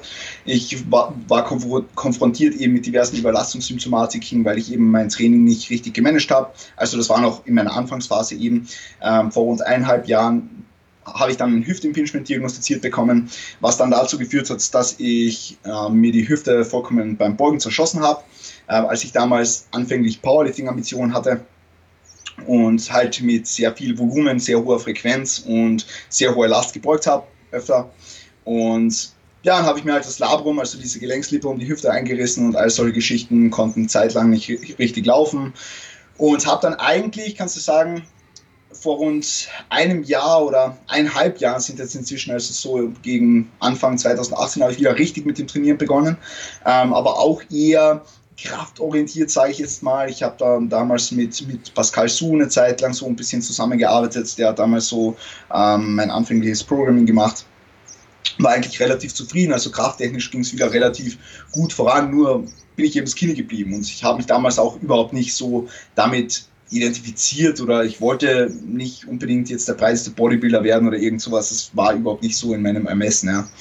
Aber im, im Oktober habe ich mich dann dazu entschieden, jetzt gehe ich mal drauf, ja. Jetzt, jetzt will ich mal ein bisschen Muskelmasse draufpacken. Ähm, habe mich dann auch, ja, auf lang oder kurze Sicht zu einem ständigen Kalorienüberschuss committed, was ich vorher auch nie getan habe, weil ich gedacht habe, ja, ich muss skinny bleiben oder ich will jetzt nicht unbedingt unnötig an Körperfett zulegen, solche Geschichten. War auch, also das Essensthema ist noch eine andere Geschichte, auf das wir vielleicht mhm. später noch zu, zu, sprechen kommen. Hm, ja, leicht essgestört, sagen wir mal so. Ähm, also ich, ich, war dann in der Anfangsphase im, im Aufbau noch, noch der Typ, der sich ähm, von seinen 3000 Kalorien, die er am Tag zur Verfügung hatte, ist für 70 Kilo Körpergewicht damals gutes Aufbau, guter Aufbaukalorienkonsum gewesen. Ähm, war ich dann trotzdem noch der, der unter Tag so 700 Kalorien gegessen hat, damit er für die letzte Mahlzeit 2300 übrig hat. Aber innerhalb dieser Mahlzeit habe ich nochmal hm, rund ein Kilo Gemüse gegessen, damit ich mich ja satt fühle.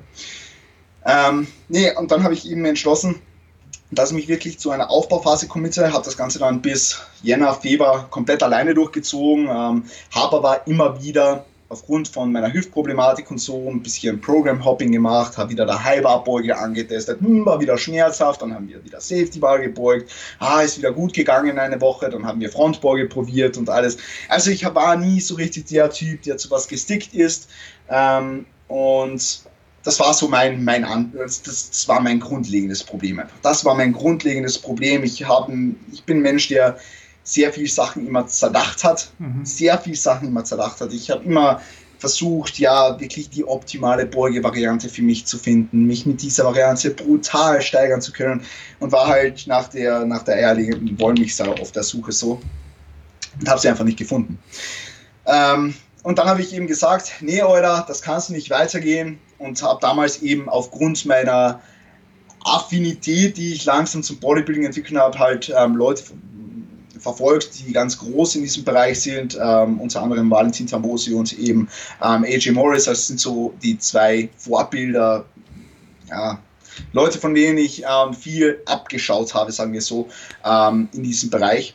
Und von denen ich eben gelernt habe, unter Anführungszeichen. Und dann habe ich mir halt gedacht, ja, Valentin ist ziemlich voll, so was die Coachingplätze angeht. Und habe ich mich eben an AJ gewandt ähm, und der war sofort offen, war sofort gewillt, eben mit mir zusammenzuarbeiten. Das hat ihm ganz gut gepasst, auch von, von unserer Mentalität her, auch wie wir die Dinge sehen, auch wie wir die Dinge angehen und so.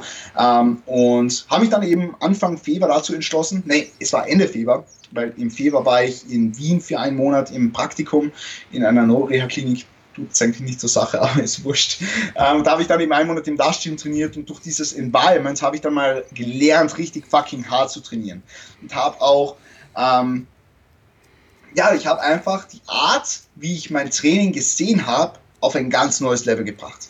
Und ich würde schon sagen, dass ich für, von Oktober bis Februar, Jänner einen guten Grundstein gelegt habe, was jetzt Muskelaufbau anbelangt, dass ich so wieder mehr Gefühl für bestimmte Bewegungen entwickelt habe und so weiter, aber richtig bergauf gegangen ist erst seit diesem Monat in Wien. Ja? Also mein Mindset im Hinblick auf das Training hat sich innerhalb dieses Monats brutalst verändert. Brutalst. Ich habe endlich mal gelernt, was es heißt, hart zu trainieren. Ich habe vorher nie hart trainiert. Nie. Das ist mir da aufgefallen. Ich habe vorher nie hart trainiert. Ich habe vorher nicht gewusst, was Muskelversagen ist. Und innerhalb dieses Monats ist mir klar geworden. Und durch das Aging, ah, durch das Aging, durch das Aging mit Koj Sehr geil. Das Coaching mit das Coaching mit AJ hat sich das Ganze natürlich dann noch mehr verändert, noch mehr in die Richtung intensives Training. Und was mir dann eben sehr, sehr in die Karten gespielt hat, war eben, ich habe einen strukturierten Plan in der Hand gehabt, ich habe gewusst, was ich machen muss, ich habe gewusst, was er von mir will, was ich machen soll. Ähm, ich habe Calorie Goals, ich habe Macro Goals und mache einfach nur mehr. Und seither ist einfach brutal. Es ist einfach brutal, es hat alles verändert, ähm, dass ich endlich mal Struktur in meinem Alltag habe, Struktur in meinem ähm, Training, Struktur in meinem Essverhalten und alles in allem war das die beste Entscheidung, die ich dieses Jahr getroffen habe. Die allerbeste. Die aller, ich, ich, also wenn ich, wenn ich mich für eine Entscheidung, die ich dieses Jahr getroffen habe, entscheiden müsste, und ich habe viele gute Entscheidungen dieses Jahr getroffen, dann war das definitiv die beste. Sehr geil, sehr geil. Und die Ergebnisse sprechen für sich. Ne? Also da muss man ja ganz klar sagen, ähm, Resultate sind halt entsprechend, die lügen halt nicht. Das ist einfach Faktum halt. Ne? Und das ist, ähm, man merkt es halt, man merkt sie auch einfach an, auch an, an deiner Art und Weise, dass du damit sehr, sehr zufrieden bist, dass, dass es auch im Einklang mit deinem ähm, mit deinem Charakter halt alles irgendwie passt halt, ne? Und ähm, finde ich halt sehr, sehr interessant. Das ist halt wieder so das Thema, ähm, Umfeld. Ne, wenn du sagst, dieser Monat in, in Wien, der hat halt komplett alles geändert. Ähm, dein, deine Sicht auf Intensität, auf, auf wie man hart trainieren kann, was halt wirklich, was man wirklich an, an Potenzial in sich hat als, als Athlet dann ist das halt krass ähm, und da werden halt viele, viele äh, Menschen da draußen ihr Potenzial halt nie ausschöpfen können, weil sie halt unter Umständen halt, äh, ja, das nächste Gym ist halt ein McFit und ja, da, da passiert halt nicht sowas. Ne? Also da, da wirst du dich nicht so mental so verändern, was sich dann halt auch nicht in, in physischer Veränderung ähm, ja, da, daraus dann resultiert halt. Ne? Ähm, ja, cool. Also da großes Lob an AJ, der hat bei dir auf jeden Fall äh, da einiges, einiges richtig gemacht. Sehr, sehr cool. Ähm, Herzlichen Dank. Wenn, also, wenn, echt, wenn, ist mir auch eine Ehre, das von dir zu hören. Das ist, das ist wunderschön. Ja, ist ja aufgefallen. Also es ist definitiv aufgefallen. Ähm, weil du jetzt, du hast jetzt auch eben gesagt, dass du gelernt hast, hart zu trainieren. Das finde ich immer ein sehr, sehr interessantes Thema. Habe ich, glaube ich, vor ein, zwei, drei Wochen auch mal bei Instagram so ganz klein bisschen angeschnitten, ähm, dass ich auch das Gefühl habe, dass ich auch immer noch lerne, Intensität in anderen Dimensionen für mich zu definieren, immer Monat für Monat, Jahr für Jahr. Ähm, es gibt aber auch Leute, die sagen, das stimmt, also die, die eine ganz andere Meinung vertreten, die sagen halt, du musst, solltest, solltest dich vielleicht eher immer an den Kapazitäten orientieren. Ähm, und die werden dir schon sagen, wo du stehst und damit wirst du halt auf lange Sicht auch dein Potenzial ausschöpfen. Da sind wir dann wieder bei den Camps, was wir eben schon hatten. Das Camp, das sagt, okay, ich brauche halt maximale Intensität to the moon. Und die anderen sagen, ich brauche halt relative Intensitäten und arbeite mich mal hoch bis zum Maximum, ähm, um dann dementsprechend halt wieder in bestimmten Phasen halt so zu arbeiten. Ähm, du hast ja gesagt, also das, was du jetzt machst, liegt dir deutlich, deutlich mehr. Ähm, in welcher Hinsicht musstest du ähm, das Thema Regeneration darauf anpassen, in Relation zu früher vielleicht? Wow, brutal.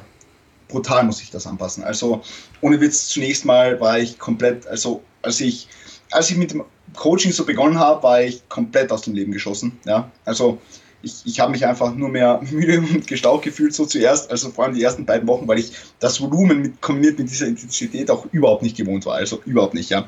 Also soll es definitiv ein bisschen mehr rein easen, wenn du so, so einen Approach wagst, weil vorher war es eher ähm, fünfmal die Woche so Oberkörper, Unterkörper, Push, Pull, Legs habe ich damals am Ende gemacht, ähm, aber im Oktober oder sowas habe ich auch noch viermal Ganzkörper trainiert, also es war so und und mit Intensität habe ich jetzt auch gar nicht gemeint, dass ich wirklich immer ans Muskelversagen gehe, sondern auch mh, hm, im Oktober zum Beispiel, jetzt wenn wir wieder den Ganzkörperplan hernehmen, mir war es scheißegal. Ich bin ins, ins Gym gegangen, habe hier meine, meine Beugen und meine, meine Bench geballert und den Rest habe ich nicht ernst genommen. Ich habe Latziehen gemacht, wahrscheinlich mit 5 Reps in Reserve, habe die Curls nicht ernst genommen. Das war so für mich ein super Set, 10 Minuten am Ende alles zusammen. Ja, so kannst du das etwas sehen.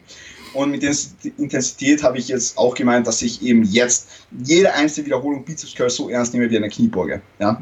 Das, das, das habe ich jetzt auch ähm, mit Intensität ansprechen wollen. Aber Regeneration definitiv ist ein großer Faktor, wenn man sehr, sehr hart trainiert, sehr, sehr am Limit trainiert, vor allem bei großen Bewegungen wie Kniebeuge-Varianten und so weiter. Also wer schon mal Kniebeugen so eine Wiederholung im Tank hatte und du kennst das auch, du hast das ja auch in der Overreaching Week, denke ich.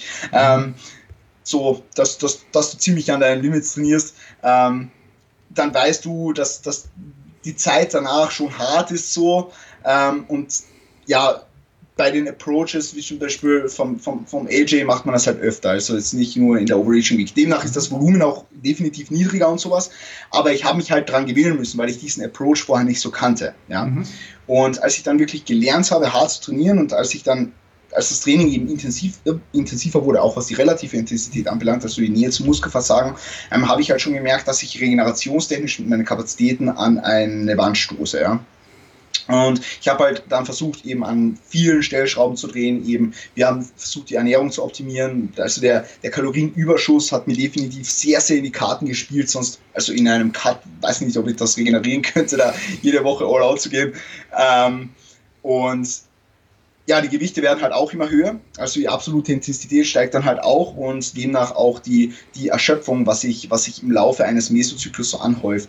Und es gab dann eben Phasen, wie jetzt zum Beispiel in meinem letzten Praktikum, da war ich jetzt zehn Wochen in einem anderen Teil einem anderen Teil Kärnten sowas, äh, muss ich eben sehr viel fahren, sehr früh aufstehen, Schlaf ist drunter gelitten und da haben wir halt zum Beispiel entschieden, dass wir mehr Restdays einbauen, zum Beispiel vor und nach einem Leg Day einen Restday reinballern, damit einfach die Regeneration optimiert. Weil ich konnte das sonst nicht regenerieren, ja. Ich habe aus anderen Lebensbereichen, ähm, die haben mir so viel abverlangt, dass ich nicht mehr alle Regenerationskapazitäten sozusagen frei hatte und die ins Training investieren konnte auch, ja. Das heißt, Regeneration ist definitiv ein Riesenfaktor, den man beachten muss, wenn man wirklich hart ans Limit geht, was jetzt das Training anbelangt. Und da muss man mit Faktoren wie Schlaf spielen, da muss man mit eben Faktoren wie Ernährung spielen, was ja logischerweise die, die Grundbausteine sind, mit eben ähm, dem, dem, dem Fatigue-Management auch im Training, ja? also Volume-Management, Fatigue-Management, Load-Management, ja. Das mhm. sind so die wichtigsten Dinge. Und nicht sinnlos jeden Tag auf der Foam rumrollen, weil es massiert, oder? für, mehr, für mehr Regeneration, in der Hoffnung, am nächsten Tag am Start zu sein. Ähm, das wird auch nicht, wird auch nicht passieren. Ne? Nee, aber ich glaube, du hast es schon ganz gut, man hat es ganz gut rausgehört. Also für diejenigen äh, Zuhörer, die jetzt auch so damit spielen, zu sagen, ja, also ich bin wahrscheinlich auch eher der Typ vom Charakter, der eher ins Gym gehen muss und komplett abliefern will und wirklich Potenziale ausloten will, dann müsst ihr aber auch den scheiß Job außerhalb des Gyms machen. Ihr müsst die Regeneration kreieren, davor, danach und die ganze Zeit. Es ist halt nicht immer Party-Time, sondern man muss danach auch aufräumen und äh, ja, die nächste Party planen. So mache ich das, äh, erkläre ich das halt immer ganz gerne. Ähm, und wie du es ja auch schon gesagt hast mit den zehn Wochen, es gibt auch Phasen, da muss man halt noch mehr planen oder das noch besser anpassen. Oder man muss halt auch wirklich gucken, ähm, zum Beispiel habe ich ein, zwei Polizisten im Coaching, ähm, die da auch sehr bewusst sind, die halt auch sagen, zum Beispiel so, so eine Themen wie, pff, ja, okay, wenn ich halt mich so aus dem Leben schieße, ich kann mir das nicht leisten außerhalb des Gyms, weil ich muss halt kognitiv am Start sein. Ich kann das leider nicht, ich würde es vielleicht gerne machen, ich kann es aber nicht machen. Oder so eine Themen wie ein Minicut ist auch nicht drin für die, weil die einfach sich Die müssen immer am Start sein. Die können nicht einfach in den Job gehen und sagen, ah, pf, heute irgendwie nur 1500 Kalorien, oh, ja, irgendwie übersehen oder dies oder jenes. So geht halt nicht. Halt, ne? Also immer an die Begebenheiten anpassen.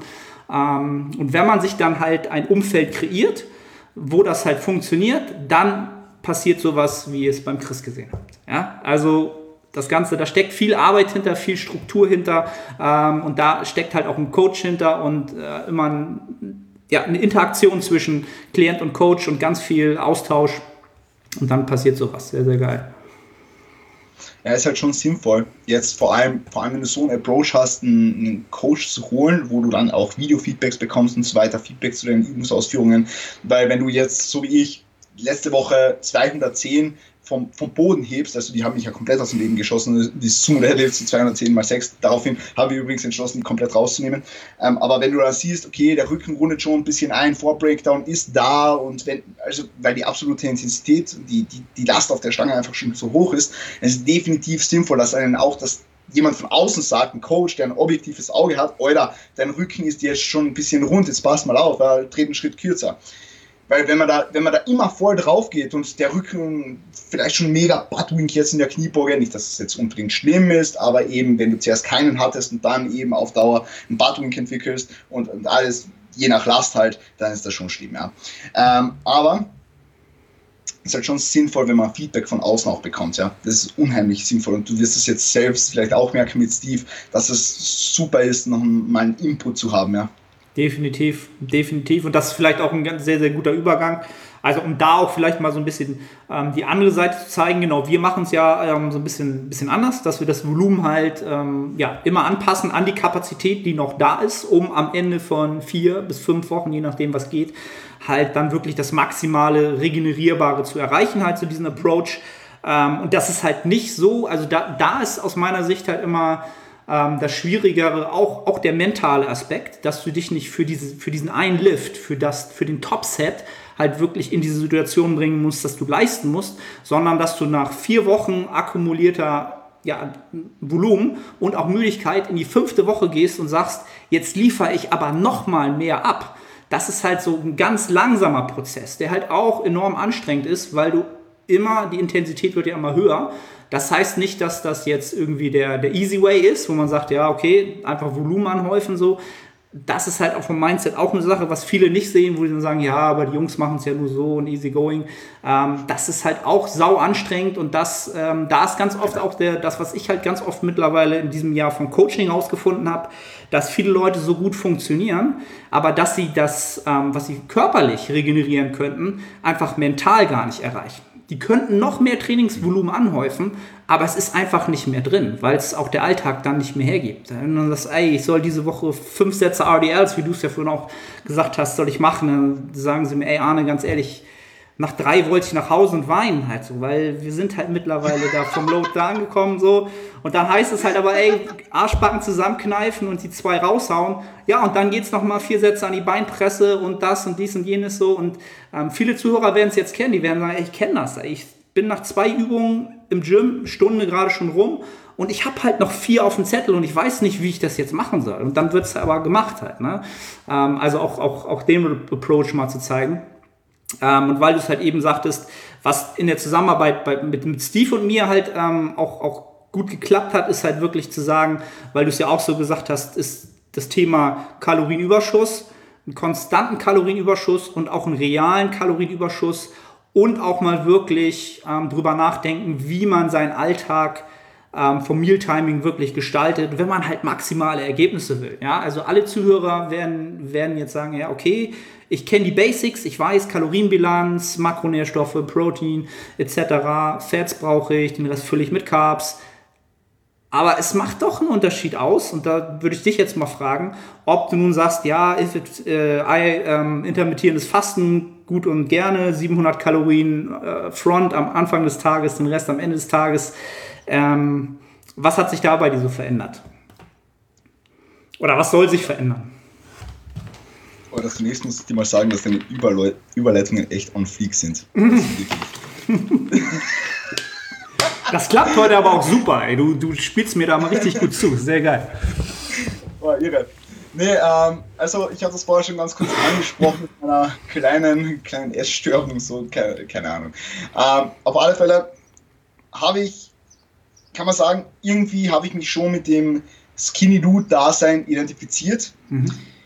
Als dass ich nicht irgendwie sinnlos Körperfett gähnen wollte und war sehr ähm, bedacht, was das Sammeln von Schritten anbelangt und dass ich ja nicht zu viel im Kalorienüberschuss bin und dass ich, dass ich am Abend ja nicht hungrig ins Bett gehe. Oh Gott, was hatte ich für Angst, am Abend hungrig ins Bett zu gehen. Deswegen gab es eben dann den Approach so, seinerzeit noch im, sagen wir jetzt mal September, Oktober, Ende letzten Jahres, don't know, ähm, dass ich eben über den Tag relativ wenig Kalorien konsumiere, damit ich am Abend ordentlich mampfen kann. Ja?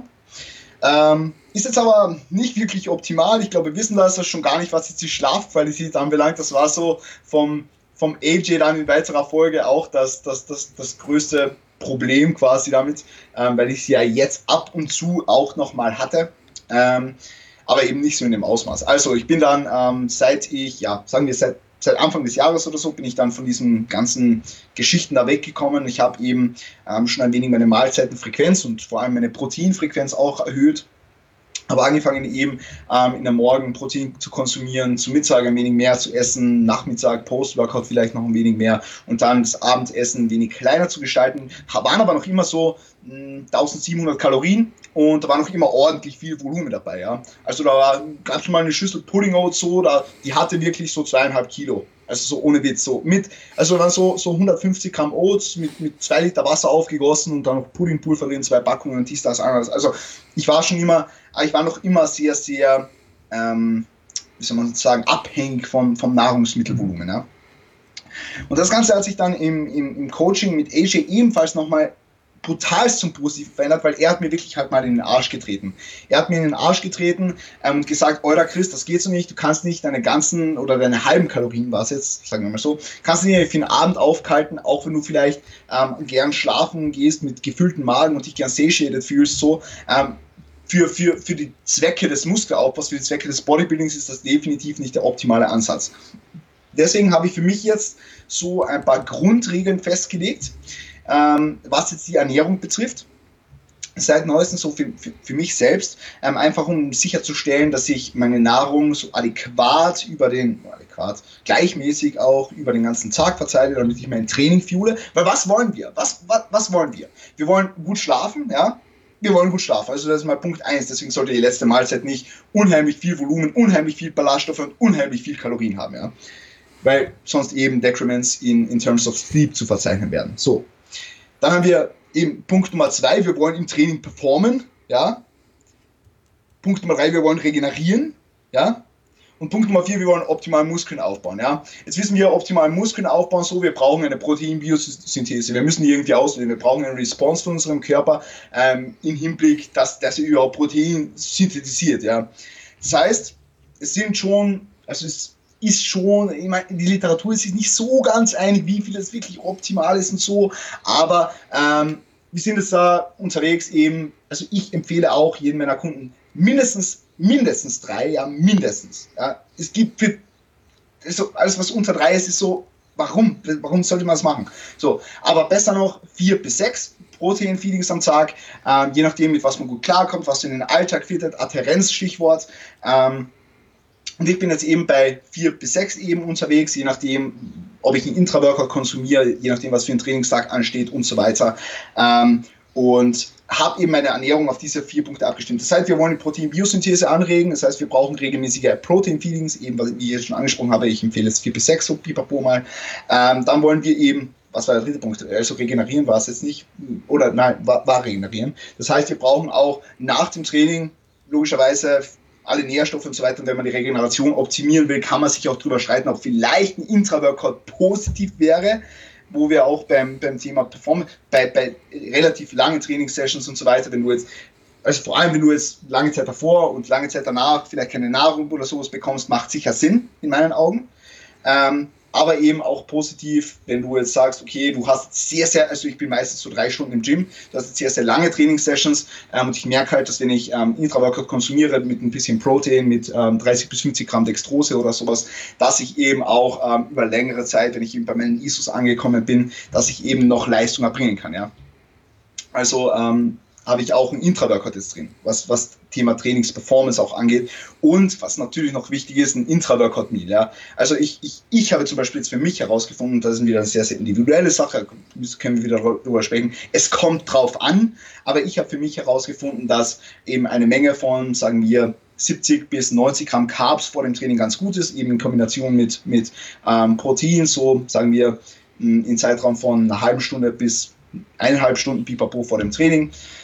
Ähm, kommt natürlich immer darauf an, was jetzt für eine Carbquelle, wie schnell ist die verdaut, liegt sie dir im Magen und ist halt wieder, kommt drauf an. Mhm. Aber wir wollen jetzt diese ganzen Dinge eben sicherstellen, wenn wir Bodybuilding betreiben. Das heißt, ein, ein, ein, ein Approach, wo man zweimal am Tag isst und das Ganze vielleicht einmal Post-Workout 700 Kalorien und den Rest dann ähm, am Abend 2500 Kalorien, das macht in keiner Dimension Sinn. Ja? Macht in keiner Dimension Sinn, wenn man die Ziele verfolgt, die wir jetzt verfolgen. Ja? Das heißt, ich habe jetzt meine, meine Ernährung eben dahingehend abgestimmt, dass ich ein normales, normales Frühstück habe mit rund 400 Kalorien oder sowas, dann eben vor dem Training, zwei, ein, zwei Stunden vor dem Training, ähm, ein Pre-Workout Meal konsumiere, das auch rund 700 bis 900 Kalorien hat. Ähm, habe dann auch noch ein Intra-Workout mit drin, habe ein Post-Workout eben ganz normal mit, mit auch relativ vielen Carbs, Low in Fats und eben ein bisschen mehr Protein. Und dann eben noch schaue, dass ich für meine, für meine letzte Mahlzeit rund 1000 Kalorien, wenn überhaupt, frei habe, die aber versuche zu decken mit, ähm, mit Nahrungsmitteln, die relativ leicht verdaulich sind, Cerealien, Maiswaffeln, Toastbrot, solche Geschichten als Carbquellen zum Beispiel jetzt, ähm, einfach damit nichts im Magen liegt und mein Schlaf, dein Schlaf nichts mehr im Wege steht. Perfekt, perfekt. Und ich glaube, daran kann man halt exemplarisch halt auch sehen, ähm, dass auch da Anpassungen auf selbst in kurzer Zeit ganz, ganz andere Ergebnisse produzieren können. Ähm, und da werden jetzt viele Jungs und aber auch Mädels bestimmt zugehört haben und sich auch wiedergefunden haben. Bin ich mir ganz, ganz sicher, die dann gesagt haben, okay, also ich habe im letzten Jahr noch nie so viele Athleten gehabt und äh, Menschen gecoacht, die ähnliche Muster hatten. Also wirklich, also, also ich bin mittlerweile schon jemand, der dieses intermittierende Fasten ähm, ja nicht negativ sieht, aber dass ganz oft daraus Gewohnheiten entstehen, die auf lange Sicht nicht sonderlich gut sind, auch fernab des Bodybuildings nicht sonderlich gut sind. Ähm, da entstehen aus meiner Sicht schnell mal Abhängigkeiten, ähm, so wie du es ja auch gesagt hast. Man will halt die größte Mahlzeit am Ende des Tages essen. Es muss viel Volumen sein, es muss, es muss halt eine, es muss Fresserei sein. Ne? Es muss halt mindestens der ganze Tisch voll stehen und äh, dann bin ich glücklich. Ähm, und dass das aber natürlich überhaupt nicht mit einem Bodybuilding-Athleten einhergeht, von der, vom Approach und vom, von dem, was wir optimalerweise machen würden, das weiß auch jeder, der Jungs und Mädels, die halt zuhören. Und genau das ist halt auch ein, äh, eine Transformation, die ich die letzten zwei Jahre auch so durchmachen musste und zum Glück durchgemacht habe, weil ja, einfach die Ergebnisse ganz andere sind. Ähm, und jeder, der jetzt dann noch mit den Gedanken spielt, ja, also mir geht's ähnlich, aber bei mir funktioniert es, glaube ich, trotzdem.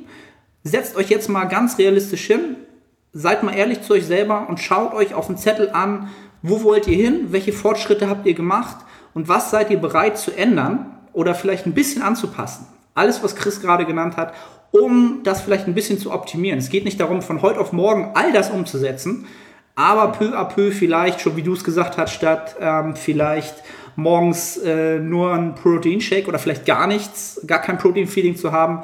Einfach nur ein Shake oder ein Protein-Kaffee ist ja auch immer gerne genommen, so eine Geschichten.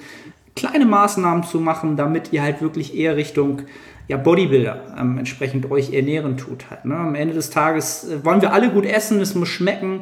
Ähm, IRFOM ist immer noch etwas, wofür ich völlig stehe, was sehr, sehr gut funktioniert, was die Adherenz halt to the roof bringt. Ähm, aber wie du schon gesagt hast, du bist jetzt halt auch aus meiner Sicht schon an einem Punkt angekommen, so wie du es erzählt hast, der schon ziemlich nah am Optimum ist halt. Ne? Dass man, genau, wenn du abends schon sagst, halt leicht verdauliches, ähm, die Post-Workout-Mahlzeit, äh, High Carb, Low Fat, äh, High Protein, das sind halt alles schon Sachen, die schon sehr, sehr nah am Optimum sind, wo man sagen kann, okay, das, das muss man nicht gleich sofort so umsetzen, aber es ja, demnach, was wir wissen, könnte das sehr, sehr zuträglich sein. Und vor allen Dingen, wenn dann wieder das Thema Zeit dazu kommt, macht das die nächsten zehn Jahre. Mhm. Und das macht dann schon dann wieder auf Zeit ist halt Macht. Das ist unglaublich mächtig. Ne? Und so kleine Anpassungen. Ähm, und da jetzt mal einen kurzen Shoutout an meinen Klienten Glenn. der wird das jetzt hören und wird mit den Ohren schlackern. Und ich habe es jetzt extra hier im Podcast gesagt, weil ich auch weiß, dass er auch dir folgt und äh, auch gesehen hat, dass du so eine Gains gemacht hast. Glenn, Danke, Glenn. tu es. Tu es, Glenn. Ja, jetzt mal im Podcast gesagt. Ähm, nee, sehr, sehr, sehr, sehr cool, die Geschichte mal erzählt zu haben. Ja, musste ich jetzt mal machen. Der Junge muss jetzt mal, das muss jetzt mal klappen. Ja, das kannst du immer so viel ja, am Abend essen. Ich meine, ich mein, stell dir vor, stell dir vor, ich würde jetzt eine Wettkampfdiät mit dem Essverhalten von damals machen. Was, was, was tue ich dann? Alter, ich was, soll ich untertags 100 Kalorien essen und am Abend dann Rest? Nein, also das ist unmöglich. Ja. Also, also schau, dass du im Aufbau ein Essverhalten an den Tag legst, dass du, dass du ein paar Sacrifices machen kannst, wenn es dann endlich in die Diät geht. Genau. Na, da, sind, gleich, da, sind, wir bei dem Thema, man. Highest Volume Foods und so. Ja, ja, das kann man hoch und runter skalieren, so wie es halt gerade entsprechend auch sinnvoll ist, auf, ja, wieder auf die lange Sicht gesehen halt. Ne? Mhm. Sehr, sehr cool. Ähm, ja, Chris, geile, geile Sachen rausgehauen bis jetzt. Sehr, sehr coole Episode geworden. Ähm, erzähl den Leuten, wo sie mehr von dieser Lebensfreude äh, aufsaugen können. Äh, wo kann man dich sonst finden? Podcast, Instagram etc. Hau raus. Ah, also, meine lieben Freunde, danke erstmal an dich, Anne, dass ich, dass ich hier sein durfte. Danke jetzt, ähm, dass du mir den, den Plug hier bietest. Also ich und der Manuel Teufel oder Manuel Teufel und ich besser gesagt haben jetzt vor einiger Zeit einen Podcast selbst gestartet. Progressive Muscle Talk heißt er. unheimlich gerne würde ich euch dort begrüßen dürfen sag mal so. Mhm. Nee, ähm, auf alle Fälle ist ein Podcast, wo wir auch über ähnliche Themen reden, wie du es tust. Ähm, versuchen da ein bisschen von unserem österreichischen Humor, Humor reinzubringen und so. Könnt gerne mal vorbeischauen. Ähm, würde mich natürlich freuen.